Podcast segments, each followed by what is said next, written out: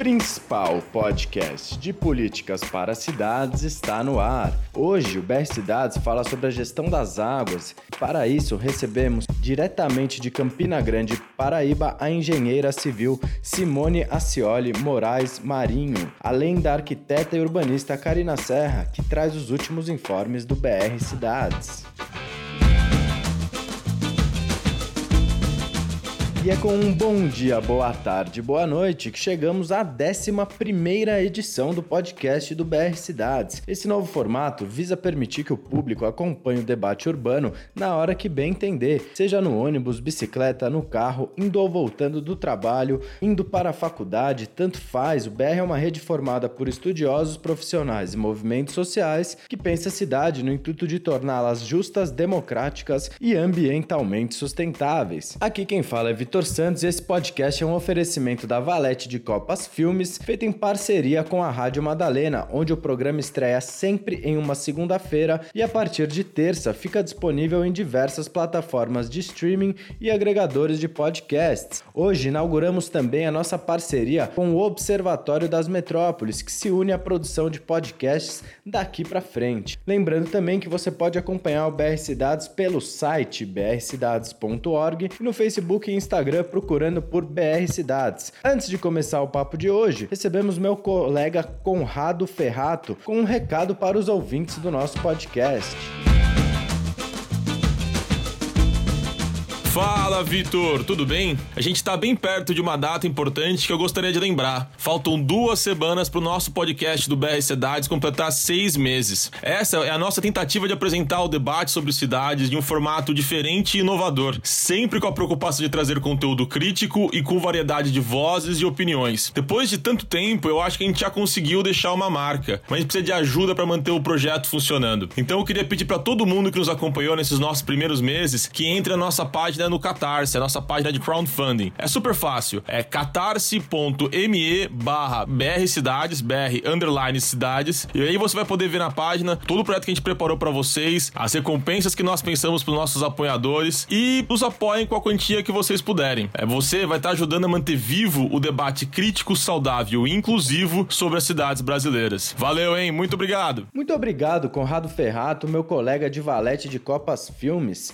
O link da nossa campanha de financiamento coletivo no Catarse está na descrição do programa e qualquer sugestão, dúvida ou problema é só enviar um e-mail para nacional@brcidades.org. E sem mais delongas, estamos aqui com a engenheira civil Simone Acioli Moraes Marinho, que recentemente defendeu a dissertação Planejamento Urbano Sensível aos Recursos Hídricos: Análise a partir do metabolismo urbano e da produção do espaço em Campina Grande, Paraíba, no programa de pós-graduação em Engenharia Civil e Ambiental da Universidade Federal de Campina Grande, onde agora está fazendo seu doutorado. Simone, muito bem-vinda ao podcast do BR Cidades. A gente agradece também ao Observatório das Metrópoles pela articulação. Para a gente começar o nosso papo, explica o que, que levou você a fazer essa pesquisa.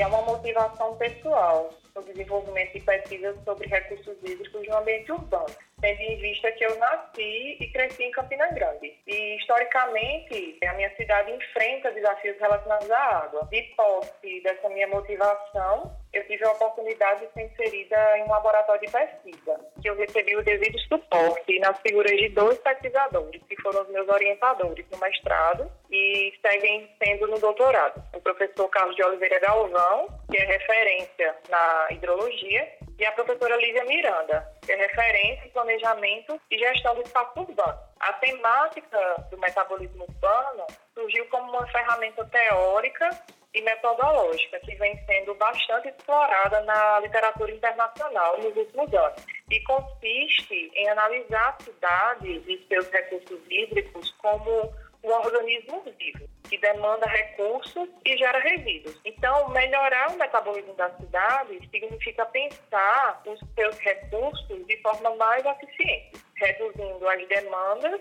e explorando outras fontes. Dessa forma, reduzindo a, a centralidade do sistema de abastecimento, por exemplo. Mas, assim, de acordo com a minha pesquisa, a realização dessas melhorias somente é possível diante de um maior controle sobre a produção do território urbano. Então, existe um desafio a vencer, uma vez que a cidade cresce sem considerar as suas condições naturais e limitações em relação à água. Você pode contextualizar para a gente, então, a cidade de Campina Grande e o bairro do Catolé, que foi o seu objeto de análise? Bem, Campina Grande é uma cidade localizada no nordeste do Brasil, que possui aproximadamente 400 mil habitantes. Então, pode ser considerada uma cidade de médio porte. E ela está inserida no semiárido brasileiro. É a segunda maior cidade do estado da Paraíba e ela tem grande destaque na região Nordeste em termos econômicos. O abastecimento de água da cidade é realizado por meio do açude da Pessoa, localizado no município de Boqueirão, a cerca de 40 quilômetros de distância daqui, do centro urbano de Campina Grande. A bacia hidrográfica do Rio Paraíba, onde está inserido o referido açude, apresenta elevada variabilidade climática e hidrológica sua estação chuvosa concentrada entre os meses de fevereiro a maio, além de apresentar elevadas taxas de evapotranspiração. É, a cidade enfrentou grandes crises relativas ao seu abastecimento e na última delas ficou na iminência de um colapso hídrico, quando a Síria atingiu a marca de apenas 2,8% de sua capacidade. Isso foi após seis anos consecutivos de estiagem. Apesar deste cenário, o crescimento urbano é contínuo e não são observadas ações de gerenciamento da demanda de água. O bairro do Catolé é um exemplo deste crescimento da cidade, tendo modificado completamente a sua paisagem nos últimos 30 anos. Então, o Catolé passou de um bairro pouquíssimo habitado e com carência de infraestrutura a um dos bairros mais valorizados da cidade, com intensa verticalização. O bairro apresenta o segundo maior densamento populacional da cidade e apresenta importantes equipamentos, como parques, shoppings, grandes escolas, clubes. Toda, toda essa rápida valorização do Capolé o tornou um bairro de maior liquidez de vendas para o mercado imobiliário. Então, o seu crescimento é, no entanto, não, não é acompanhado de ações, né, de medidas que possam contribuir com a melhoria do uso da água. Queria pedir para você trazer então um contexto histórico da gestão da água na região. Bem, historicamente, a cidade busca expandir a oferta de água. Esta não é uma característica exclusiva da cidade de Campina Grande. É uma situação comum às cidades, de modo geral. A cidade vai crescendo e vão sendo buscadas novas ofertas. No entanto, não é gerenciada a demanda de água. Não são explorados os potenciais hídricos no ambiente urbano a cada aumento de demanda, expandimos a oferta. Isso é comum às cidades, de modo geral. Em Campina Grande, passamos do abastecimento desde os açudes urbanos, quando a cidade ainda era uma vila, a Vila Nova da Rainha, nos anos 1800. Buscamos açudes externos, a área urbana, né, com o passar dos anos e esse aumento urbano, crescimento populacional. Então, buscamos fontes externas, como os mananciais dos municípios de Puxinanã e Areia, até construirmos o Acidente da Pessoa, que foi construído exclusivamente para o abastecimento de Campina Grande lá nos anos 50. Porque a cidade continuou crescendo, o que é natural. E como não temos o lançamento de um olhar mais sensível à água dentro do ambiente urbano e a essas características tão particulares em relação às suas vulnerabilidades hídricas, chegamos ao cenário atual de expansão da oferta por meio da chegada das águas do projeto de integração do São Francisco. Então, buscamos pontos cada vez mais longe de nossa cidade. Períodos críticos relativos aos níveis de manancial abastecedor, a solução comumente adotada é o racionamento de água. E isso não é particular da cidade de Campina Grande, é algo que comumente acontece nos demais centros urbanos. Simone, algum movimento recente, força crescente ou até novos atores que incidem nessa questão que vale a comentar? Bem, é, em relação ao crescimento de Campina Grande, além da verticalização em pontos de valorização imobiliária, como o Capolé, temos observado que existe uma tendência de construção de condomínios horizontais, especialmente nas áreas periféricas da cidade. Este fato, por sua vez, leva a uma necessidade de expansão das infraestruturas de abastecimento de água, como redes de distribuição, reservatórios, além da necessidade de, de expansão de outros serviços, obviamente, né, como transporte público, coleta de resíduos, enfim. É, um, então, uma questão é que tudo isso exige, obviamente, investimento financeiro por parte do Estado. Outra questão é que esses espaços são consolidados sem as devidas associações com as características de vulnerabilidade ao desabastecimento de água apresentado pela cidade, apresentado pela cidade. Então, continuamos crescendo, o que obviamente é natural, é um processo que vai continuar acontecendo, mas não buscamos esses mecanismos né, de adaptação da cidade a essas novas condições, a essas novas formas de crescimento urbano. É, então conta pra gente um pouco mais sobre esse choque entre o desenvolvimento urbano e a gestão de recursos. O crescimento urbano, né, como mencionado já, o crescimento urbano é algo natural.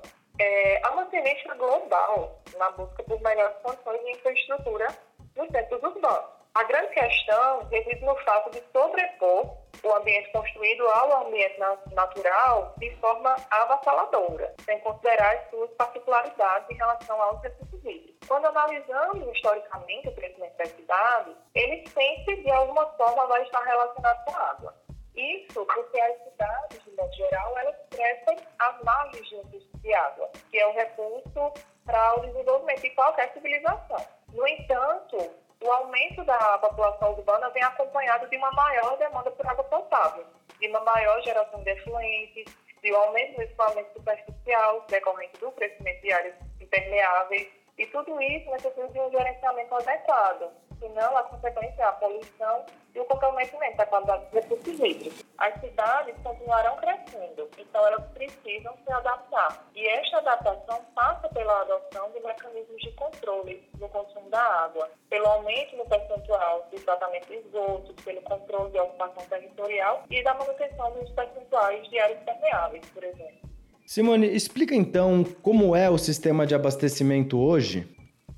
Nosso sistema de abastecimento como a maioria das cidades brasileiras é totalmente centralizado no acesso das pessoas. Nós temos exemplos pontuais de instalações de cisternas, que para nós é algo pontual, é, aliás, para nós é algo cultural, uma vez que historicamente houve a construção dessas cisternas e esse hábito de captação de água de chuva. E nós temos também alguns exemplos de reuso descentralizado em, re, em residências e indústrias. Só que todas essas ações são ações pontuais, são ações individuais não são ações que seguem uma legislação específica, porque nós não temos esse tipo de legislação que fomente a adoção deste tipo de medida. Então, não temos legislação específica ou qualquer tipo de incentivo do poder público para a realização dessas ações.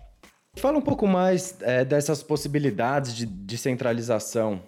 Pelo fato de nós termos uma cidade situada no semiárido brasileiro, há algumas visões bastante equivocadas sobre as nossas possibilidades de aproveitamento de água de chuva. É, ao contrário do que se imagina, nós temos potenciais reais de aproveitamento de água de chuva.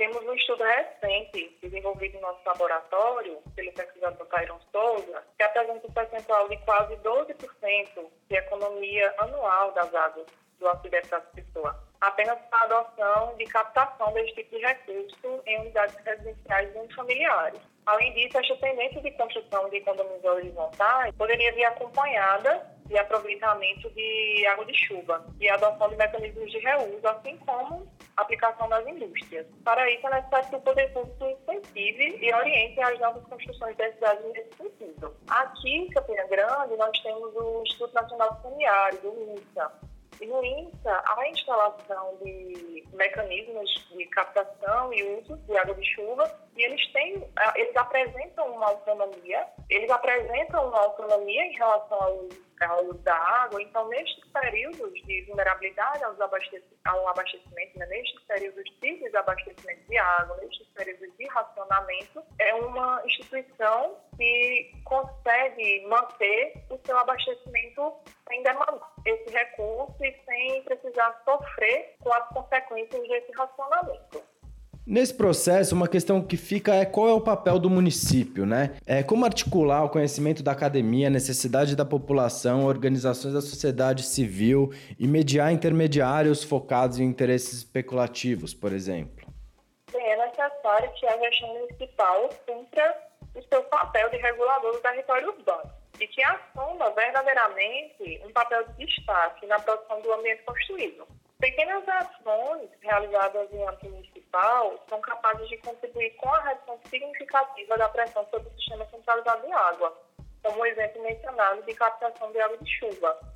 Mas, apesar disso, os interesses especulativos não levam em consideração estas ações, ao mesmo tempo em que a figura do Estado não demanda tais ações. Então, faz-se necessário regular, fiscalizar e também apoiar ações que auxiliem os demais agentes produtores do espaço urbano. É um trabalho que compete a todos os envolvidos, mas é de extrema importância que o município protagonize a situação, que o município fomente este tipo de situação.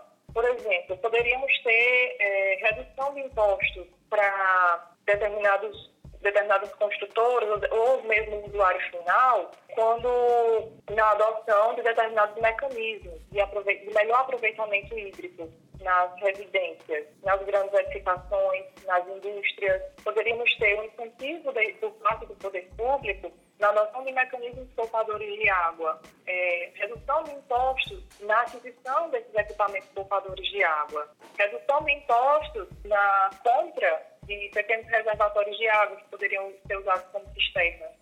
Então, haveria essa contrapartida de parceria entre o município e os usuários, entre o município e sociedade, entre o município e as grandes construtoras. Então, dessa forma, a gente poderia trabalhar com maior equilíbrio dentro desse contexto. E o que impede isso de acontecer hoje?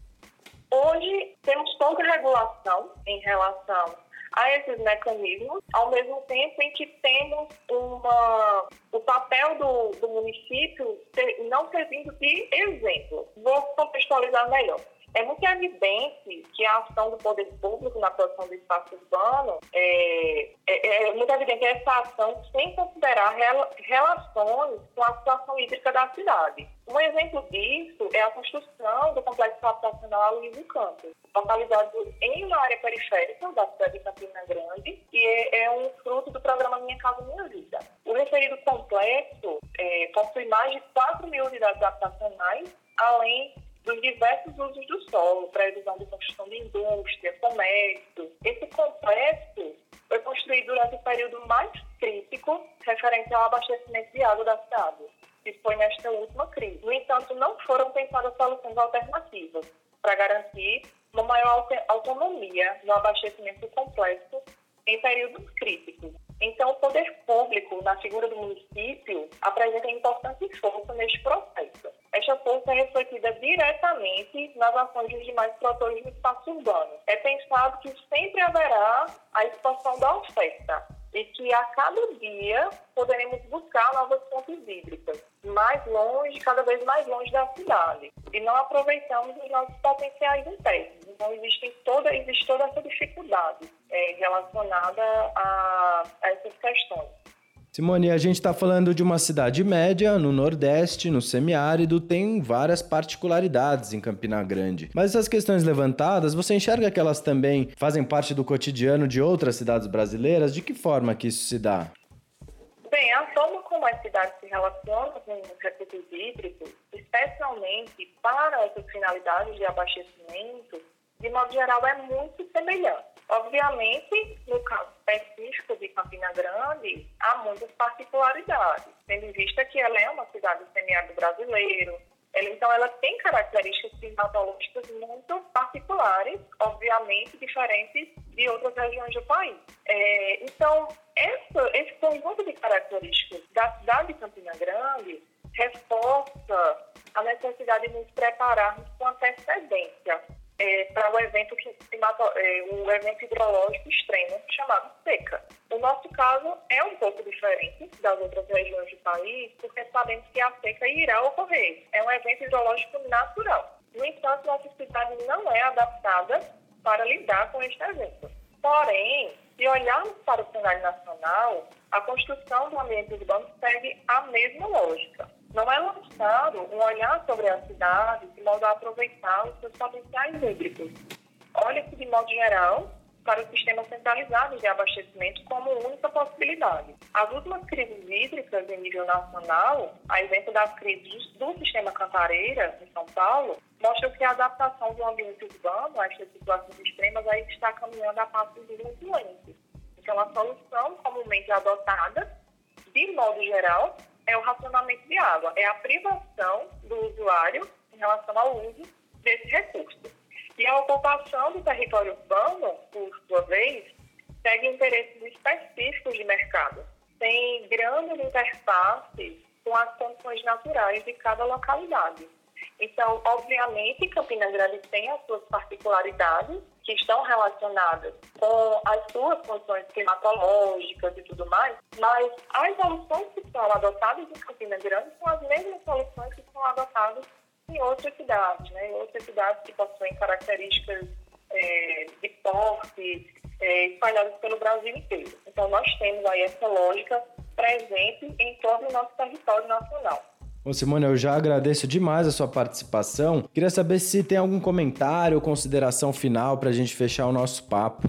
Quem olha de fora a situação do Nordeste e vê a transposição do Rio São Francisco como uma solução para todos os nossos problemas relacionados à água, precisa entender que esta é apenas uma solução parcial para o nosso problema. Isso porque, apesar da transposição, a vulnerabilidade ao desabastecimento da cidade, ele vai permanecer, pois essa cidade vai continuar crescendo, tendo em vista uma tendência de migração para os centros urbanos, busca de mais infraestrutura, sendo esta uma realidade com a qual a sociedade precisa lidar no médio, curto e longo prazo. É algo natural, precisamos nos adaptar. É, em relação à nossa região, a variabilidade climática vai continuar ocorrendo, né? então haverá secas futuras, com ciclos mais longos ou mais curtos. As cidades precisam continuar buscando mecanismos de adaptação, então, nesse contexto, né? A adaptação a essas mudanças que vêm ocorrendo, inclusive aquelas decorrentes do seu crescimento. E a ausência de um gerenciamento da demanda de água, é, na, na, ausência desse, desse gerenciamento da demanda de água, a expansão da oferta sempre vai ser considerada pelos tomadores de decisão como uma necessidade, ao invés da adoção de mecanismos de controle do consumo desse recurso e do aproveitamento mais eficiente de suas possibilidades hídricas. Agradecemos demais essa aula diretamente de Campina Grande, Paraíba, com a engenheira civil Simone Acioli Moraes Marinho. E também agradecemos ao Observatório das Metrópoles pela articulação. E agora estamos aqui com Karina Serra para passar alguns informes sobre as últimas atividades do BR Cidades. Diga lá, Karina.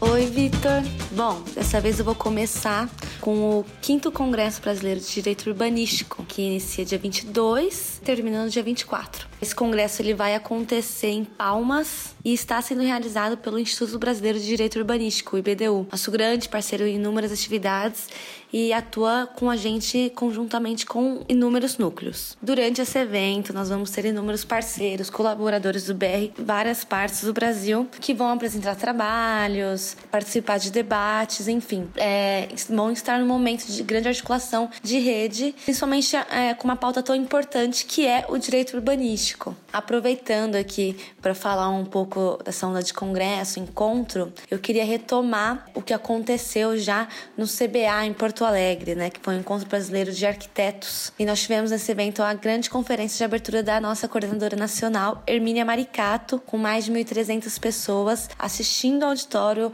aplaudiram de pé. Foi um momento muito importante, principalmente em um congresso com participação de grandes entidades importantes e muitos estudantes. Além também, ao decorrer desse evento, a ampla participação de inúmeros núcleos e colaboradores, principalmente de jovens, o que também nos vislumbra é essa grande inquietação da juventude em torno da pauta urbana, o quanto é importante a gente reconstruir essa narrativa de inserir né, a agenda urbana nos nossos planos, nos nossos programas. Agora, voltando um pouquinho para nossa agenda, quero também avisar que vai ter o DEA Distritão, né, que é o Dia do Estudante de Arquitetura, que é um evento da Federação Nacional dos Estudantes de Arquitetura e Urbanismo. A FENEA, também outra entidade muito importante que a gente está construindo uma parceria bem bacana. Bom, esse evento ele tem finalidade de gerar o debate local, fazer análise de conjuntura e levar a FENEA para os estudantes de forma mais acessível. E o BRSTAS ele está participando dessa articulação, inclusive da organização do evento, que vai acontecer do dia 25, 26 e 27 agora de outubro. Tem um ponto de encontro no IAB,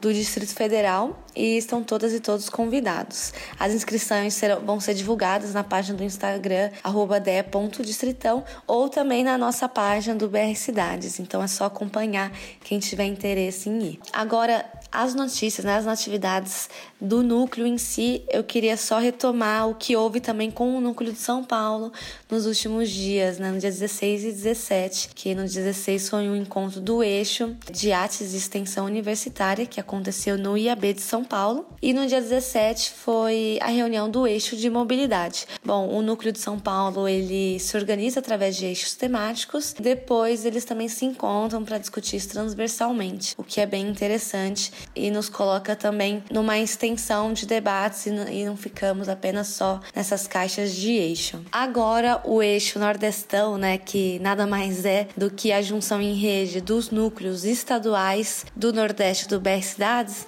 eles se reuniram na segunda, no dia 21, para conversar sobre um importante evento regional que vai ter em dezembro em João Pessoa que a gente também vai conseguir repassar mais informações nas nossas redes. Mas já fica aí a ideia para vocês acompanharem quem puder ir comparecer vai ser muito importante, vai ser uma reunião preparatória para o nosso Fórum Nacional em março de 2020, que vai acontecer em Recife. Então, fica a dica. Então, quem quiser, é só ir acompanhando no Facebook, Instagram e também no nosso mailing. Bom, agora para finalizar aqui os meus informes, eu venho com uma notícia muito bacana que aconteceu com o núcleo do Espírito Santo em Vitória. É, no último dia 15 de outubro, teve uma audiência na Câmara dos Vereadores de Vitória para aprovação da PL do IPTU progressivo sobre imóveis abandonados na capital. Quem tem acompanhado sabe que o núcleo de Vitória tem uma extensa, um extenso acúmulo, né, e atividades em torno da, de uma campanha pela função social da propriedade. Bom, o núcleo esteve lá, teve um resultado negativo é, por conta disso. E o núcleo seguiu firme na campanha da função social da propriedade, que é uma pauta defendida de modo contundente pelo autor da PL, o vereador Roberto Martins, e pela professora Clara Miranda, que inclusive faz parte do nosso núcleo, em conjunto com o defensor público Vinícius Lamego. Então é isso, apesar do resultado negativo, há aí uma grande construção com a sociedade civil numa pauta tão importante pelas cidades que é a função social da propriedade. Bom, com isso eu me despeço e a gente se vê no próximo podcast. Tá certo então. Muito obrigado pela participação, Karina Serra. Na semana que vem, o podcast do BR Cidades traz uma entrevista com Lucas Aciola, do Coletivo de Educação e Agricultura Urbana, EPARRE, também membro da rede Permaperifa. Separamos aqui um minutinho do papo para vocês ouvintes.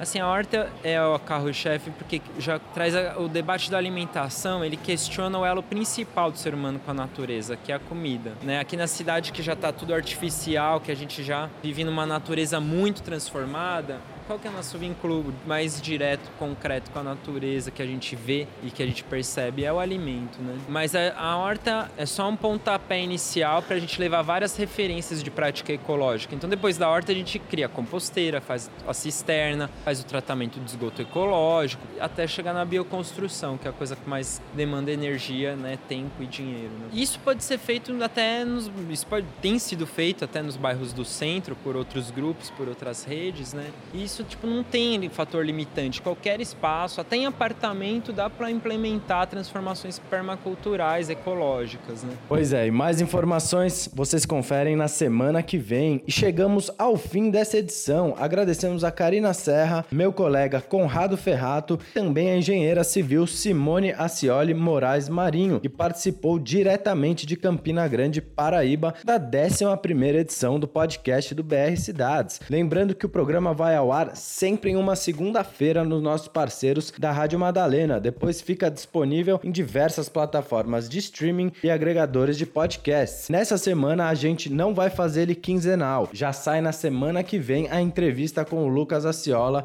do Eparre. Agradecemos principalmente aos ouvintes que acompanharam o programa até o final. Quem chegou agora pode conferir os outros 10 programas sobre diversos assuntos envolvendo o debate urbano nacional. Para entrar em contato, podem mandar e-mail para nacional@brcidades.org. Mandem seus comentários, compartilhem o conteúdo que a gente agradece. Aqui quem fala é Vitor Santos e esse podcast é um oferecimento da Valete de Copas Filmes, feita em parceria com o Observatório das Metrópoles e a Rádio Madalena. Lembrando que quem quiser colaborar com o nosso trabalho pode conferir a nossa campanha de financiamento coletivo no Catarse. O link está na descrição do programa. Acompanhe o BR Cidades pelo site brcidades.org e nas redes sociais procurando por BR Cidades. Mais uma vez eu agradeço e até a próxima.